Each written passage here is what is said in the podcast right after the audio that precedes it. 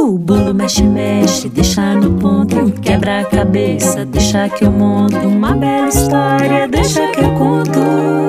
Programa Deixa que eu conto. Uma iniciativa do Unicef no Brasil.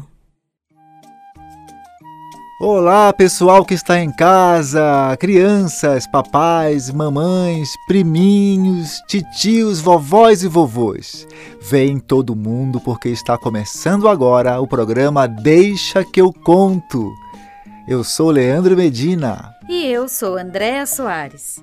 Nós somos artistas cênicos, compositores e contadores de histórias e estamos aqui para mais um encontro especial para falar sobre a Amazônia região da maior floresta do mundo.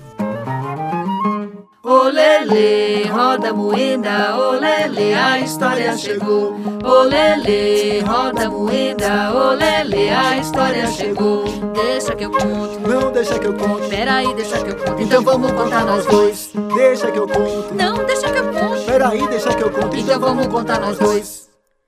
Nossa história de hoje se passa no meio da floresta bem no começo do mundo, logo depois que o deus Tupã criou as planícies, as montanhas, os rios, cachoeiras, as árvores e todos os animais. Mas antes de começarmos, é preciso preparar o nosso coração para receber e guardar esta história. Estão prontos? Vamos começar? Então tá bom. Peguem suas mãos limpinhas. Sim, porque as mãos limpas evitam muitas doenças. Junta-se uma na outra e começa a esfregar. Esfrega, esfrega, esfrega, esfrega, esfrega, até ficar bem quentinha. Ficou? Pronto! Agora é só colocar em cima do coração e respirar. Ah, podemos começar.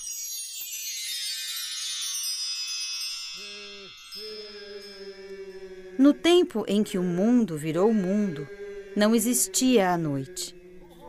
Todas as pessoas trabalhavam muito e, mesmo com sono, não era possível dormir direito. Com o tempo, os índios e as índias começaram a ficar muito cansados. Não conseguiam mais cuidar das suas roças e nem caçar. E o sol, que brilhava o tempo todo sem parar, muitas vezes castigava as plantinhas com tanta quentura. Havia nesse tempo um pequeno índiozinho chamado Uerapituna. Ele não se conformava com essa situação e pensava: não é possível que o Tupã Tupanã, Deus que sabe de tantas coisas, não tenha uma solução para isso. O Irapituna procurou o pajé de sua tribo, que sabia dar muitos conselhos e abriu seu coração perguntou ao pajé se Tupã Tupanã não poderia inventar um tempo em que o sol dormisse um pouco. O pajé então convidou o pequeno índio a sentar-se. Acendeu um fogo no qual queimava ervas que tinham poderes mágicos. E ficaram ali os dois, em silêncio. O menino observava o pajé de olhos fechados. Ele parecia nem estar ali. De repente, ele se mexeu e olhou fundo nos olhos do pequeno indiozinho, dizendo: Uerapituna, existe um segredo criado por Tupã. Ele está guardado com as velhas árvores sábias no meio da floresta e protegido pelas serpentes que moram nos seus galhos. O segredo se chama noite e ela só pode ser libertada se uma criança for até lá buscá-la. Tu tens coragem? O menino sentia um friozinho na barriga. Abriu um largo sorriso e disse: Sim. Naquele tempo não existia o medo, e o Iraptuna sabia que este feito poderia lhe tornar um grande e respeitado guerreiro no futuro. Então arrumou suas coisas para partir. Levou uma porção de beiju, que é uma espécie de biscoito feito de mandioca, comida que ele mais gostava também levou o seu arco e flecha para se defender. Despediu-se de seus pais e dos outros moradores da aldeia e saiu, cheio de alegria por esta aventura. Andou por muitas horas, subiu morros, atravessou rios e admirou a beleza da floresta. Nunca tinha visto tantas cores. Ouviu também o canto de pássaros diferentes e viu um monte de guainumbis juntos, beijando as flores coloridas do caminho. Guainumbi é o nome dado ao pássaro beija-flor na língua tupi. O sol foi ficando mais fraco e o Erapituna percebeu que isso acontecia por causa das copas das grandes árvores. A copa é aquela parte mais alta da árvore onde ficam os galhos e as folhas. Ela serve de barreira para o sol que está lá no alto do céu. Olhando aquilo, o Erapituna entendeu por que as árvores guardavam a noite. Afinal, elas sabiam escurecer o dia. Sentiu que estava perto de encontrar o que procurava. De repente, ele ouviu um som diferente. As folhas se mexeram e tinha um barulho de chocalho, mas era mais fino. Tinha assim um som de S. E ouviu: Salve, pequeno guerreiro! O que te traz aqui? Mesmo tendo estranheza, o Eraptuna não teve medo virou e viu uma cobra.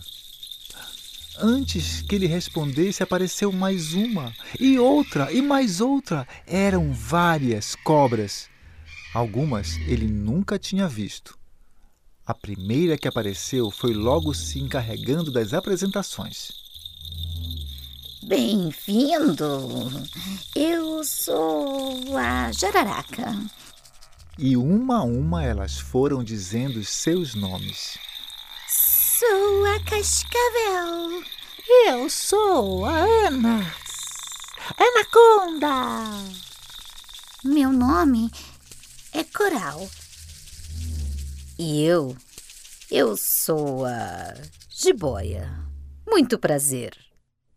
Os olhos de Uerapituna ficaram paralisados, como que hipnotizados. Ele já ouvira falar de cobras, mas não as conhecia de perto. Lembrou-se que a jararaca havia feito uma pergunta e rapidamente cuidou de responder. Oi, eu sou Eraptuna. Eu vim aqui para buscar a noite.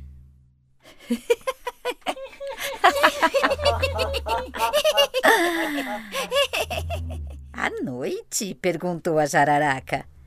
E para que você quer a noite? É que os adultos da minha aldeia estão cansados. Eles trabalham muito e dormem pouco, e o sol forte muitas vezes nos deixa fracos e estraga as nossas plantações. As cobras se entreolharam, pediram licença para o Erapituna e fizeram uma pequena reunião. O índiozinho observava apreensivo aquele monte de cobras meio enroladas entre si, uma de cada cor e jeito, e não conseguia entender a fala sibilante que vinha da conversa. Mais tarde ele ficou sabendo que as cobras, como já conviviam com o escuro das matas, foram escolhidas pelas árvores sábias para guardar a noite. E sabiam que, em algum momento, elas teriam que libertá-la. As cobras conversaram por um tempo e voltaram-se para o menino. Pois bem, Ueraptuna, a noite é filha das árvores sábias. Ela tem o poder de escurecer tudo. E nós guardamos a noite porque usamos o escuro das matas para nos defender. Porém, se espalharmos à noite, poderemos passear por aí e isso muito nos agrada. Mas acho que precisaremos de algo para nos defender, porque vamos encontrar muitos outros perigos. Precisamos de algo que nos ajude nisso. O que você pode nos oferecer em troca? O Arapituna pensou em tudo o que havia trazido consigo: seu arco e flecha, os beijus. Mas nada disso serviria para as cobras.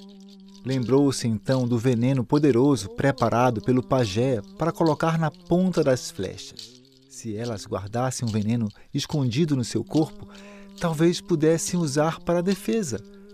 Achou que era uma boa ideia e resolveu compartilhar com as cobras. Eu posso dar veneno em troca. Veneno? Perguntou a jararaca. E as cobras todas se entreolharam e fizeram aquele rebuliço. Chegaram a um consenso que era uma boa ideia. O Arapituna pegou o seu potinho de veneno e entregou para a líder das cobras, a jararaca. Quando ela ia começar a dividir o veneno com as outras cobras, a jiboia falou em alto e bom som. Ah, ah, que maravilha! Agora eu vou me tornar o animal mais poderoso da floresta. Quem não me obedecer, eu taco veneno em cima. As cobras todas olharam em sua direção e repreenderam a sua atitude. A jiboia tentou se justificar e insistiu que era muito importante para as cobras serem os animais mais poderosos da floresta. Já pensou quantas coisas elas iriam conseguir? Iriam ter tudo o que queriam.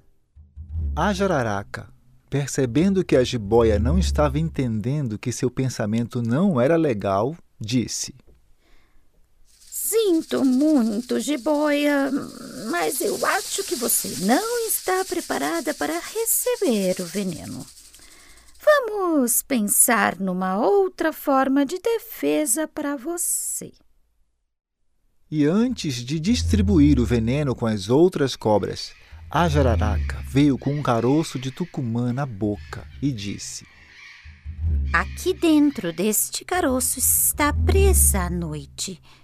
Mas o caroço só deve ser aberto pela senhora mais sábia da sua aldeia.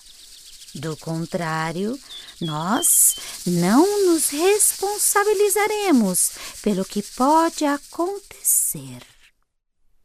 O Erapituna deu pulos de alegria.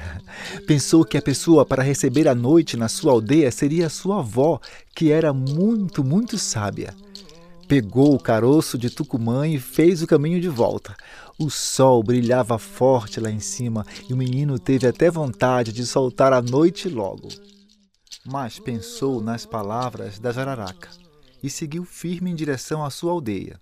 Mais à frente, cansado e com sede, ele parou para beber água e ouviu uns sons esquisitos. Logo percebeu que vinham de dentro do caroço de Tucumã. Aquele barulhinho atiçou a sua curiosidade e ela foi tão forte que ele resolveu abrir o caroço de Tucumã para ver só um pouquinho de como era a noite. Bateu devagarinho numa pedra para rachar o caroço. Mas que susto! A noite escapou com a força de um vento forte de dentro do caroço e logo se espalhou por todo o céu.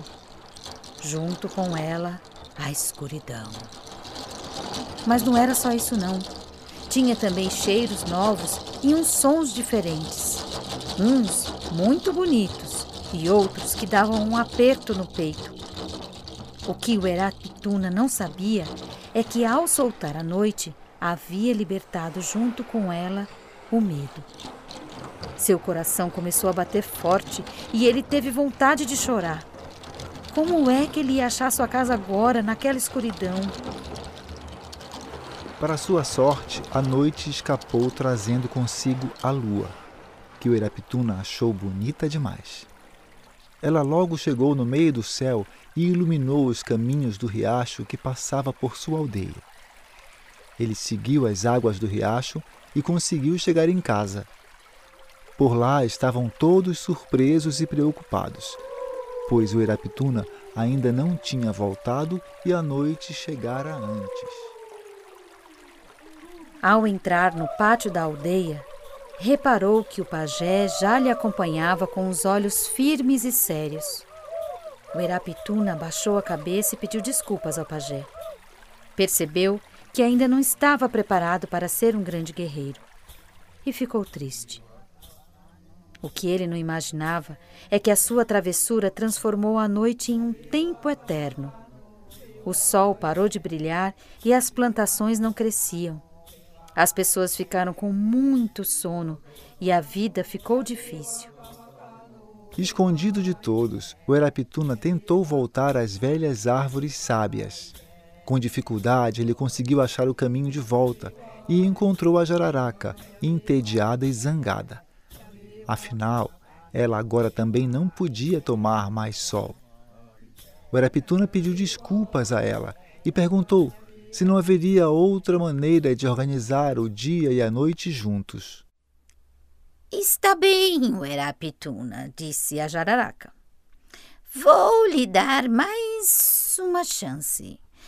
Você deve conseguir um fio de cabelo branco da mulher mais sábia da sua aldeia e também um fio de cabelo preto do guerreiro mais valente de lá. Deve moldar dois passarinhos, um de barro branco e outro de barro preto. Quando eles estiverem prontos, amarre o fio de cabelo branco no passarinho da mesma cor e faça o mesmo com o fio de cabelo preto. Assim feito, você deve falar as palavras mágicas que eu vou te contar agora. Mas você não pode esquecê-las. Pássaro encantado da cor do cabelo branco, pássaro encantado da cor do cabelo branco, faça brilhar o sol com a força desse encanto, faça brilhar o sol com a força desse encanto. É você quem vai decidir quanto tempo deve durar o dia e a noite. E quando quiser que a noite volte, deve falar as seguintes palavras mágicas para o pássaro preto. Pássaro preto, como a cor desse fio. Pássaro preto, como a cor desse fio. Faça surgir a noite no som desse assovio. Faça surgir a noite no som desse assovio. O Irapituna agradeceu a cobra e voltou para sua aldeia. Abraçou sua avó e tentou tirar um fio de cabelo sem que ela percebesse. Esperou que o valente guerreiro cuidasse de seus cabelos e tentou achar um fio no chão. Moldou os dois passarinhos e, quando estava tudo pronto, cantou as palavras mágicas ensinadas pela jararaca. Pássaro encantado da cor do cabelo branco, pássaro encantado da cor do cabelo branco, faça brilhar o sol com a força deste encanto, faça brilhar o sol com a força deste encanto. De repente, o passarinho de barro branco transformou-se no pássaro Cujubim e pôs-se a cantar. Enquanto ele cantava, o sol surgiu no horizonte de uma forma que ninguém nunca tinha visto. O Erapituna não voltou para casa. Ficou vendo de longe o dia brilhar e os índios voltarem ao trabalho. Quando percebeu que eles já estavam meio cansados, decidiu cantar as palavras mágicas para o pássaro negro.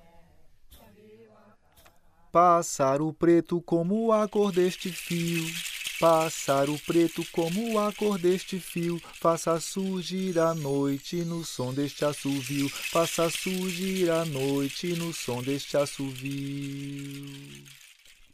E foi a partir deste dia que todas as manhãs o Cojubim cantava para trazer o sol e a Murucututu cantava para fortalecer a noite. Mas a travessura de Uerapituna não se resolveu de um todo. O medo continuou passeando pelas noites e de vez em quando acelerava o coração de crianças e adultos. Para que o medo não tomasse conta dos corações da aldeia, o Erapituna sempre contava para todo mundo sobre a importância da coragem. E assim, seu povo seguiu forte e feliz. Olele, roda moeda, olele, o programa acabou. Olele, roda moeda, olele, o programa acabou. O programa Deixa que eu conto de hoje contou com a participação de André Soares e Leandro Medina na locução. As canções são de Leandro Medina, com exceção da música Beija-Flor, de Zeneide Alves. Os músicos participantes são Rafael Gomes, Marcelo Monteiro e André Rossoi, que também cuidou da produção musical desses temas. Edição e mixagem: Leandro Medina e Isabelê Medina. A iniciativa Deixa que eu conto do Unicef no Brasil está alinhada à Base Nacional Comum Curricular na etapa da educação infantil. Este programa contemplou os direitos de aprendizagem, brincar e explorar e os campos de experiências, escuta, fala, pensamento e imaginação, e espaço, tempos, quantidades, relações e transformações. O Deixa que eu conto é uma iniciativa do UNICEF no Brasil. E você pode nos encontrar no nosso canal do YouTube, que é o youtube.com/unicef Brasil, e no Spotify. É só procurar Deixa que eu conto. Você também pode seguir a gente no Instagram pelo arroba Unicef Brasil e conhecer o nosso site www.unicef.org.br bolo mexe, mexe, deixa no ponto. Quebra a cabeça, deixa que eu monto. Uma bela história, deixa que eu conto. Programa Deixa que eu conto. Uma iniciativa do Unicef no Brasil.